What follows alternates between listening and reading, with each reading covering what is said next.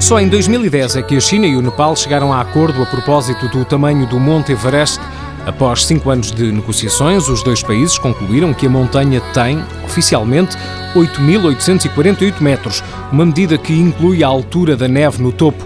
A China alegava que a neve devia ser descontada e que o Everest teria apenas 8.844 metros.